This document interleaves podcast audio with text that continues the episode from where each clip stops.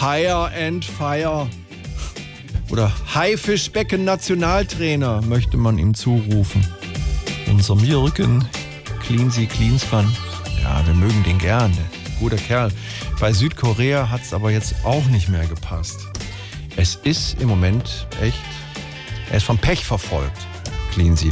Es ist aber auch nicht so leicht für unseren sympathischen Schwaben, irgendeinen passenden Job zu finden. Und jetzt drei Jobs, die für Cleansy vermutlich auch nicht geeignet sind.